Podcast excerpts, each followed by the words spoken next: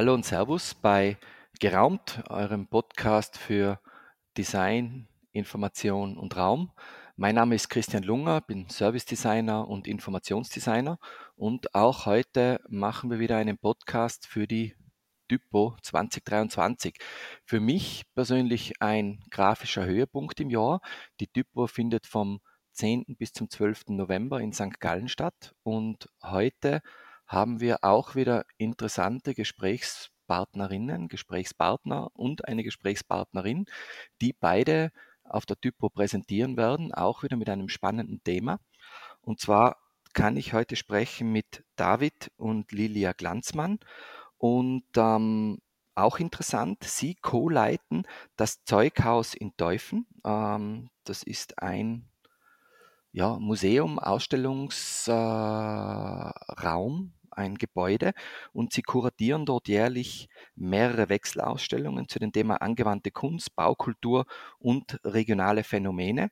Ähm, beide sind tief in der visuellen Kommunikation verwurzelt, das heißt, beide haben äh, das Thema ja auch studiert, äh, ganz unterschiedlich. Der David hat visuelle Kommunikation und Wirtschaftswissenschaften äh, studiert und die Lilia Textildesign und hat lange in äh, redaktioneller Tätigkeit für das Magazin Hochparterre gearbeitet. Das heißt, sie bringen recht unterschiedliche Disziplinen zusammen und fügen das sozusagen nahtlos in ihre kuratorische Arbeit mit ein.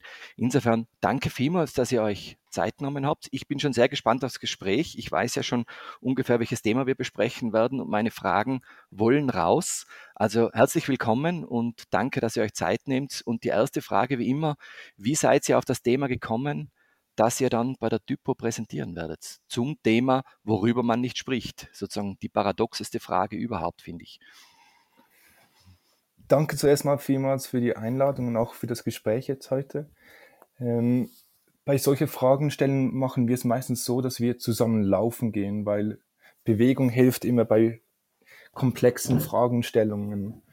Und durch diese verschiedenen Gespräche oder Spaziergänge sind wir auf die Idee gekommen, wie im Zeughaus selbst Personen eine Bühne zu bieten, die vielleicht im Alltag keine Büh Bühne ähm, erhalten. Und deshalb mhm. ähm, sind wir auf die Idee gekommen, unsere 30-Minuten-Slot ähm, drei Personen zur Verfügung zu stellen, die in Berufen oder Tätigkeiten arbeiten, in denen Schrift zwar vorkommt, aber nicht vordergründig ähm, diskutiert wird.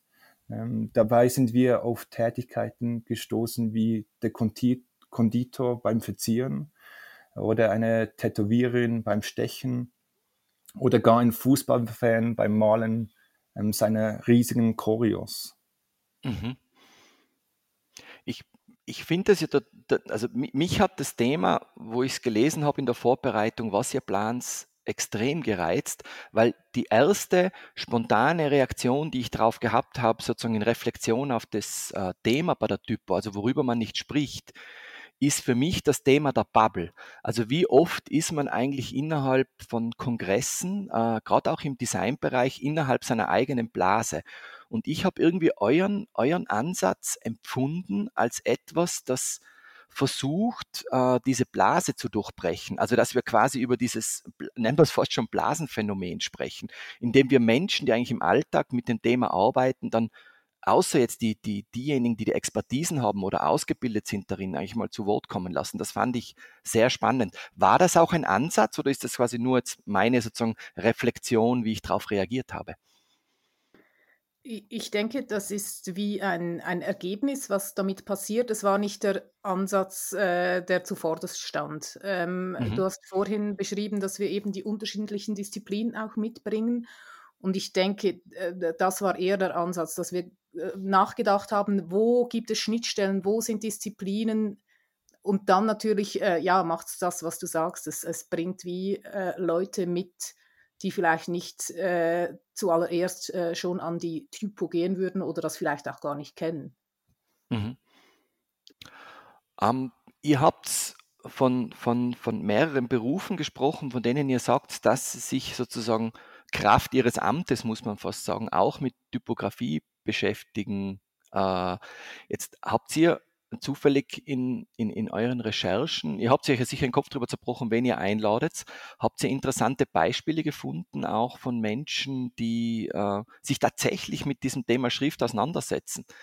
Ähm, also, oder ist das, ich denke mal zum Beispiel, wenn wir, im, wenn wir mit Bodenmarkierungen arbeiten, müssen wir immer sozusagen darauf äh, Acht geben, dass wir wirklich sagen, dass neue Schablonen produziert werden, weil oft äh, bestimmte Gewerke einfach ihre Standardschablonen haben, äh, mit denen sie dann Zahlen sozusagen am Boden applizieren.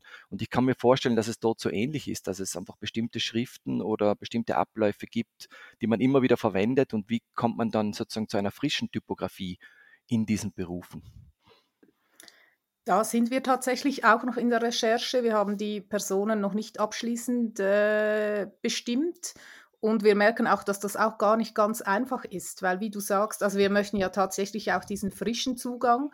Und äh, gerade jetzt bei der Konditorin so als Beispiel hatte ich jemanden im Kopf, wo ich gedacht habe, das ist extrem spannend und habe dann aber gemerkt, dass da zum Beispiel auch mit äh, Standardschriften gearbeitet wird, äh, die, die eben nicht frisch entworfen wurden. Und das ist eigentlich dann wie vielleicht das, was uns auch weniger interessiert. Wir, uns interessiert wirklich eine Auseinandersetzung mit dieser Schrift an diesen Schnittstellen. Und da, ja, da recherchieren wir auch noch.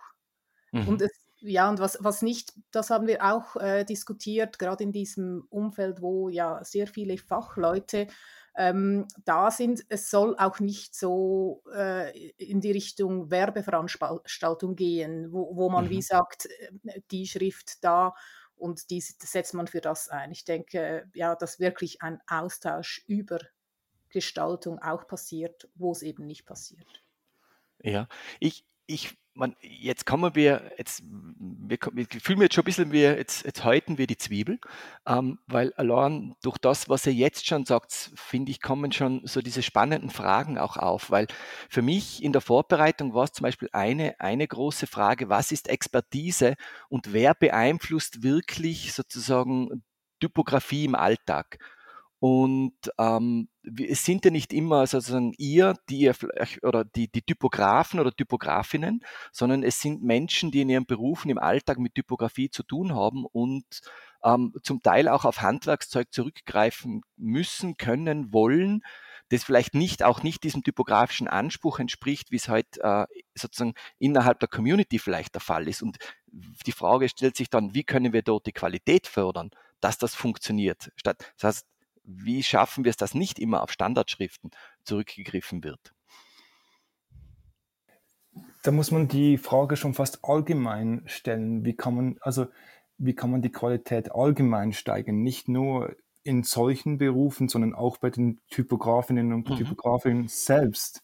Weil das ist etwas, das uns aufgefallen ist, worüber man eigentlich nicht spricht, ist eigentlich die Qualität an und für sich. Mhm. Jeder hat eine Meinung zu, zur Gestaltung und dadurch auch zur Qualität.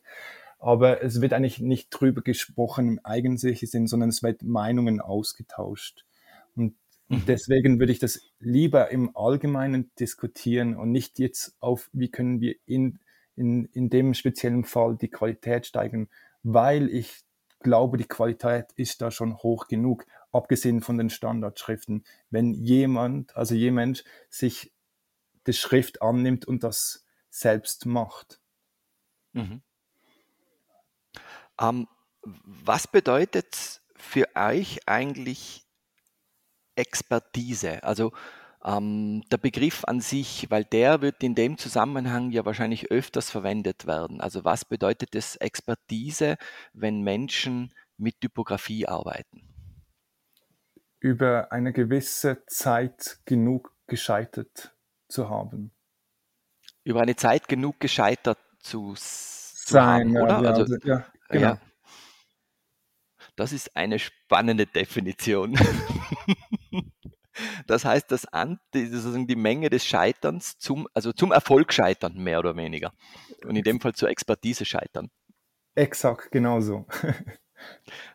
es, man könnte es vielleicht auch noch positiv ausdrücken, sich äh, damit beschäftigt zu haben, äh, denke ich auch. Äh, da ist Scheitern mit dabei und da ist aber einfach auch das Tun mit dabei, sei mhm. es jetzt auf äh, Beschäftigung auf akademische Weise, sich damit auseinanderzusetzen, aber schon eben auch das Machen äh, ist für mich auch eine Expertise. Wenn ich etwas mhm. sehr oft gemacht habe, ähm, dann entwickelt sich äh, ja im Tun die Expertise mhm. auch. Ähm, ihr seid, ihr seid ja auch Ausstellungsgestalterinnen. Und ich habe mir jetzt diese Frage notiert, weil ich, äh, ich mir gedacht, ah, das ergibt sich gut. Ihr habt ein Thema für die Typo. Gleichzeitig repräsentiert sie auch einen, einen Beruf äh, oder eine Passion auch. Ähm, worüber würdet ihr sagen, sollten Ausstellungsgestalterinnen mehr sprechen? Gibt es da Themen, von denen ihr sagt, das wäre eigentlich was, was man äh, mal in den Mund nehmen sollte? Eigentlich über die Nachhaltigkeit, obwohl jetzt das Wort inflationär immer noch gebraucht wird. Ähm, es wird nicht über die Mengen an, an Material gesprochen, die für Ausstellungen verwendet werden. Also dass es für mhm. eine kurze Dauer ähm, ziemlich viel Material einmalig dafür verwendet wird. Ähm, das wird in mhm. der, in der Branche noch nicht so diskutiert. Es gibt langsam Bewegungen ähm, von seitens des Verbandes, ähm, anhand von Kongressen oder Seminaren, aber es, es ist also spürbar ähm, oder erlebbar ist diese Nachhaltigkeit im Ausstellungsdisplay noch nicht. Habt ihr schon mit, ich muss jetzt vorstellen, also vielleicht auch, weil es in meinem eigenen Beruf äh, scheitere ich mich da auch ein wenig noch vor, aber gibt es Sachen, die ihr schon probiert habt, die auch, die, die funktioniert haben, wo ihr sagt, das wäre ein Ansatz, ähm, wo man dieses Thema sozusagen reinbringen kann in die Gestaltung? Es äh, gab vielleicht verschiedene, verschiedene Momente. Zum einen ähm, haben wir bei der Ausstellung, die dieses Frühjahr zu sehen war, mit einem jungen Kollektiv gearbeitet. NCCFN heißen die, die sich tatsächlich mhm. sowieso mit dem Thema beschäftigen, sich dann auch bei der Ausstellungsgestaltung damit auseinandergesetzt haben. Mhm. Und die haben tatsächlich mit Material gearbeitet, ah. das sie aus der nahen Umgebung äh, gefunden und dann auch wieder retourniert haben. Ähm, mhm. Das war so ein ganz äh, praktischer Ansatz. Und sonst denke ich, ist auch da das darüber sprechen und der Dialog wichtig, weil es äh, erstmal überhaupt ins Bewusstsein kommen muss, äh, um dann auch reagieren zu können, um Sachen eben auch anders machen zu können. Also da stimme ich voll inhaltlich zu. Ich glaube, allein, dass man, das passt jetzt wieder mit, mit dem äh, mit dem heurigen Motto auf der Typo zusammen, allein, dass man darüber spricht, glaube ich, ist schon der erste Schritt, etwas anders zu machen. Ähm, Insofern, ähm, sei es intern oder im, in, in den großen Gremien. Ähm, was, was ich noch auf den Tisch bringen würde, ich hoffe, ich hoffe, das wird als nachhaltig angesehen. Ich merke es bei uns beim Weißraum in Tirol. Ich finde, es ist immer gut, wenn sich mehrere Organisationen auch zusammentun, vielleicht Wanderausstellungen machen. Das heißt, dass bestimmte Ausstellungen auch nicht nur einmal verwendet werden, sondern mehrfach zur Anwendung kommen. Und äh, ich glaube, auch dadurch kann man sozusagen den, den Nutzungszyklus, glaube ich, erhöhen, was wiederum etwas nachhaltiger ist, als das alles für eine Ausstellung zu benutzen. Genau, und, und da kann man ja auch, äh, muss man vielleicht gerade wieder als gestaltende Person auch äh, ein bisschen vielleicht auch drüber stehen, weil man manchmal vielleicht denkt, das wurde schon gemacht, ich will was Neues machen. Ich, ich denke, dieser Reflex, etwas Neues machen zu wollen, so, äh, und eben auch das Wiederverwenden bei solchen Themen, Ausstellungen, äh, ist ein extrem guter Ansatz. Und man kann ja eben immer auch wieder adaptieren oder wieder durch Menschen, durch Gespräche, äh, die gleichzeitig passieren, ähm, neue Ideen und Stränge äh, dazu bringen. Das denke ich ist äh, ja ein sehr guter Input mhm. deinerseits. Ähm, ich würde gerne noch auf was reagieren, was in eurer Beschreibung drinnen gestanden ist äh, und euch fragen. Ähm, eines der Themen, die ihr genannt habt, zu denen ihr Ausstellungen macht, sind regionale Phänomene. Der Begriff hat mich einfach so fasziniert. Ähm, was sind regionale Phänomene äh, im Bereich jetzt Grafikdesign? Gibt es dort regionale Phänomene? Oder bezieht sich das auf andere äh, Gestaltungsbereiche? Ich war vor zwei Wochen gerade ähm, bei einer Person zu Hause, die mir ein Archiv von ihrem Mann gezeigt hat, Das war der Herr Büchel, der war ein, ein Grafiker aus Teufen, der unter anderem für die Expo die Grafik gemacht hat und auch für verschiedene ähm, Unternehmen wie Alu Swiss die, die Grafik gemacht hat. Und mhm. Sie, hat das ganze ähm, Archiv von ihm eigentlich aufbewahrt.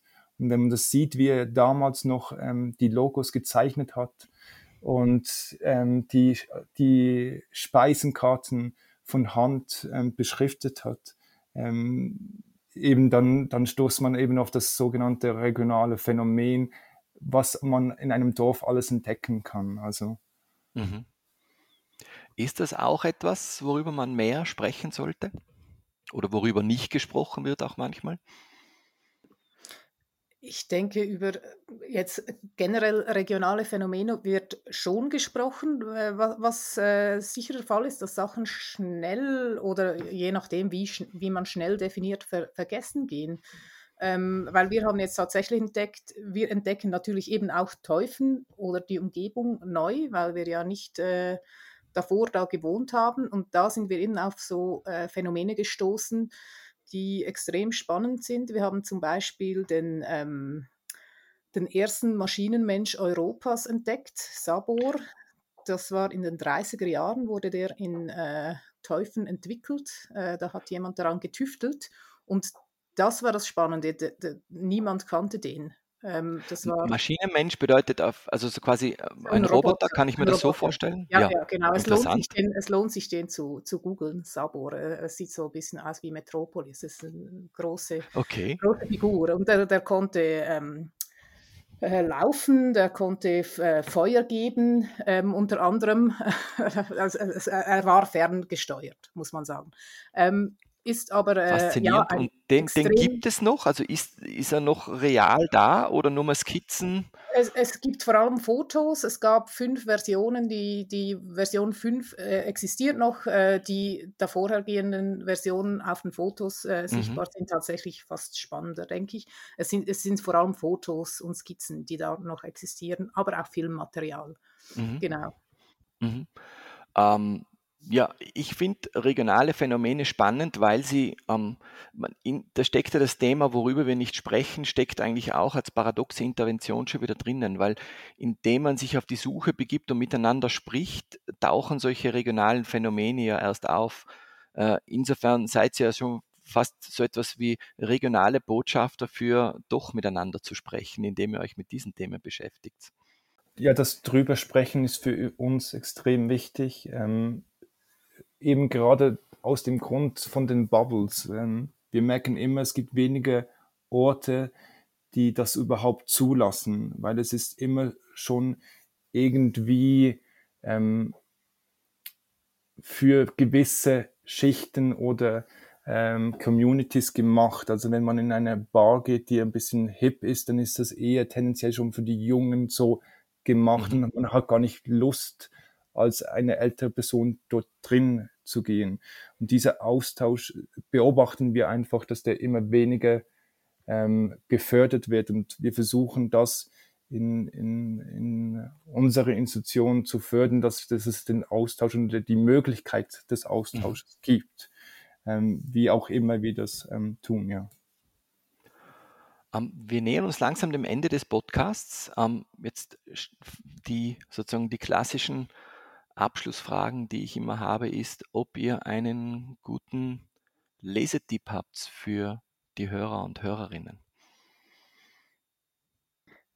Ja, ich denke, ähm, was bei uns eigentlich wichtig ist, natürlich sind es Bücher, äh, die wichtig sind. Ähm, wir würden aber eigentlich so den Lesetipp geben, sich die Zeit zu nehmen, einmal in der Woche irgendwie hinzusetzen und zu lesen. Wir haben eben auch die Zeit abonniert und das ist äh, für uns wie so ein wichtiger Moment. Ähm, manchmal klappt es auch nicht, sich eben die Zeit zu nehmen, aber da auch wieder einzutauchen und ähm, die Zeit als ein wöchentliches, äh, eine wöchentliche Publikation, die eben ganz unterschiedliche Themen zusammenbringt, wo man auch auf etwas stößt, was man vielleicht nicht äh, erwartet mhm. hätte. Ähm, das ist eigentlich so unser Tipp, den wir äh, den HörerInnen geben würden. ähm, sei es jetzt die Zeit oder sich einfach diese Zeit zu nehmen, auch äh, ja, was lesend zu entdecken. Ich finde das sehr wertvoll, weil ich bei mir krankt es auch eher daran, dass ich zu viele Lesetipps auf meiner Liste habe, aber mir die Zeit nicht nehme. Das ist auch schon eine, also das ist ja interessant, man, auch eigentlich auch ein Thema, worüber man nicht spricht, dass man, dass man so viel lesen sollte, dass man faktisch gar nicht dazu kommt, das alles zu lesen. Genau. Ähm, Was sich dann stapelt, ja. Genau. Meine Frau sagt immer, sie weiß, wenn sie im Urlaub ist, weil das, dann kann sie ein Buch lesen. Also das ist sozusagen die, die konkrete Aussage aus meiner Familie ähm, was impliziert, dass man sich vorher entweder die Zeit nicht nimmt oder sie eben nicht findet. Insofern schöner Wunsch an alle. Ähm, was ich noch dazu sagen möchte, ist, ähm, ich möchte kurz auf die Shownotes verweisen, weil es sind jetzt ähm, interessante Sachen gefallen. Wir werden auf jeden Fall die, die Links äh, vom Zeughaus Teufen dazugeben. Ich würde auch gerne den Link dazugeben ähm, von den Maschinenmenschen. Und ähm, ja, auf jeden Fall den Link zur Typo.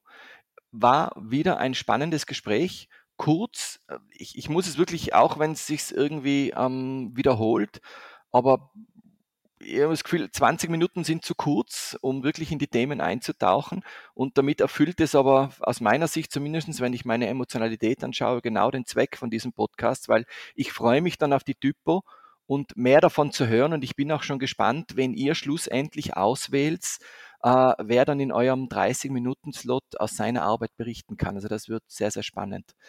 Ähm, danke für eure Zeit äh, und für das interessante Gespräch. Und ich freue mich, wenn wir uns auf der Typo vom 10. bis zum 12. November dann persönlich treffen. Danke, David. Danke, Lilia.